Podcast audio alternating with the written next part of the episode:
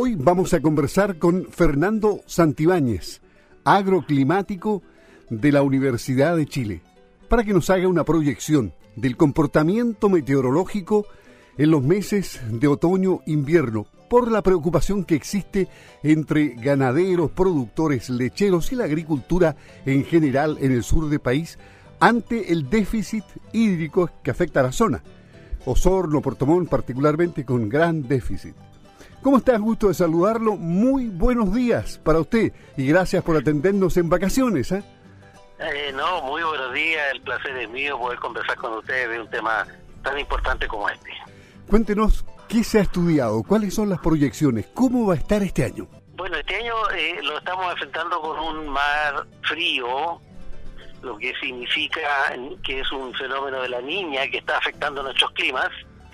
Y, como todos los fenómenos de la niña, tienden a producir eh, una disminución en las precipitaciones debido a que el anticiclón, que es, es ese gran centro de alta presión que está frente a nuestras costas, se desplaza muy al sur y bloquea la trayectoria de los frentes, de modo que estos chocan contra el anticiclón y en vez de entrar al continente, se desvían hacia el extremo austral del, de, América del Sur. Van a dar a Magallanes por allá, ¿no? Entonces, eh, esta situación se va a mantener por lo menos durante el mes de eh, probablemente marzo, ya en abril se va a ir debilitando, las temperaturas del agua van a subir un poco y en mayo está previsto que estemos en una situación completamente normalizada. ¿Qué significa eso? Que eh, las precipitaciones podrían retornar más o menos a sus niveles normales a partir de mayo, junio de este año que viene. Pero el déficit de lluvia que traemos ahora, en esta primavera, no se va a recuperar cierto? hasta bien avanzado el invierno. Es decir, la proyección para, para marzo debería ser eh, con muy poca lluvia. Marzo debiera en general eh, ser relativamente normal. La lluvia normal quiere decir que debiera llover lo que llueve en promedio en el mes de marzo, eh, a ligeramente deficitaria. ¿ya? Es decir, podría llover entre el promedio que, siempre ha llovido en marzo a, a, un 20% menos que ese promedio. En ese rango podría situarse la precipitación. Lo que significa que nuestros pastos eh, van a seguir con un crecimiento lento o incluso detenido en los, en los suelos más secantes eh, no se van a recuperar eh, las praderas hasta ya bien avanzado el otoño. Y bueno, yo fuera de micrófono le decía que olvidémonos de aquel dicho que señala a abril aguas mil, nunca lo tendremos nuevamente, ¿no? Sí, es un hecho que las lluvias han venido retrasando en los últimos decenios. Las lluvias cada vez, como que el verano se prolonga más, eh, y el otoño cada vez se hace más seco, incluso más cálido también. Eh, ese es un hecho real, real. ¿ah? Se ha producido un atraso en las lluvias, eh, lo que va acompañado también de lluvias más tardías, después en primavera. Estamos teniendo lluvias muy intensas, ¿no es cierto?, en noviembre, diciembre, enero, cosa que no era tan normal en, en Chile. De modo que hay un cambio sustantivo en la forma como llueve y vamos a tener en el futuro que adaptarnos a esta nueva realidad con la estrategia productiva, Claro, eso significa riego y riego tecnificado, es decir, eh, eh, inversión. Sí, no cabe duda, eso ya es un hecho de la causa. Nosotros en la región de los ríos, de los lagos, con el desarrollo que está teniendo la agricultura y cómo va a seguir desarrollándose en estas regiones, eh, el riego es una condición esencial, ya sea para las praderas, porque con puro forraje suplementario, suplir un verano sin lluvias tan largo probablemente no va a ser económicamente viable. eh, y con mayor razón para la incipiente fruticultura, ¿no es cierto?, que tampoco resiste un periodo seco tan extenso en verano sin que se afecte la producción. De manera que la naturaleza nos está diciendo tienen que hacer las inversiones en riego eh, porque de lo contrario la competitividad de la agricultura y de la ganadería podría perder terreno en el futuro. Y usted me decía de que el invierno va a tener un comportamiento normal en cuanto a, precipitaciones, eh, comparado con el año anterior. ¿Existe alguna proyección al respecto si, la, si comparamos estos dos años?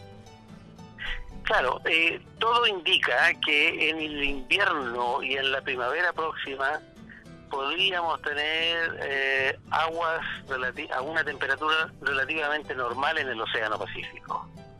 Eh, de modo que si se cumplen las leyes de la naturaleza, eh, eso debiera facilitar las lluvias de manera que se comporten relativamente normal. En ningún caso vamos a tener un año lluvioso, no vamos a tener un, no estamos esperando un invierno lluvioso, sino un invierno entre normal a levemente deficitario este año.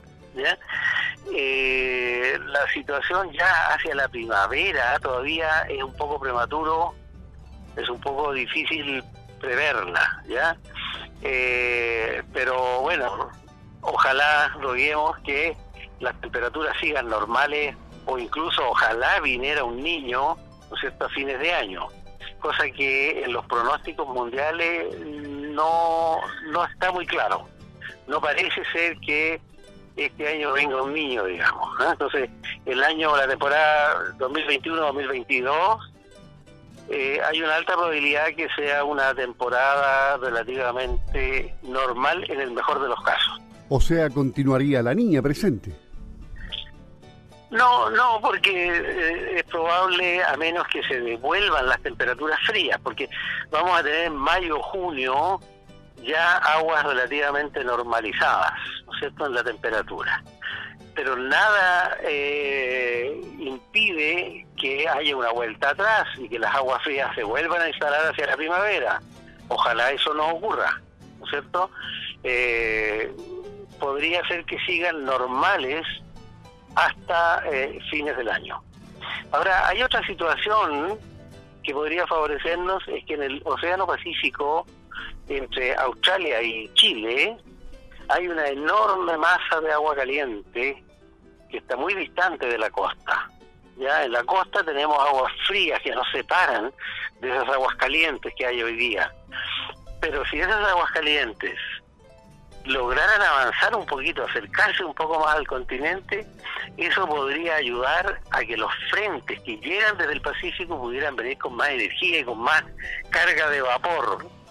De modo que eso nos podría venir a rescatar, de modo que hacia la primavera pudiéramos tener eh, las lluvias que esperamos. ¿Y en alguna ocasión eso ha ocurrido?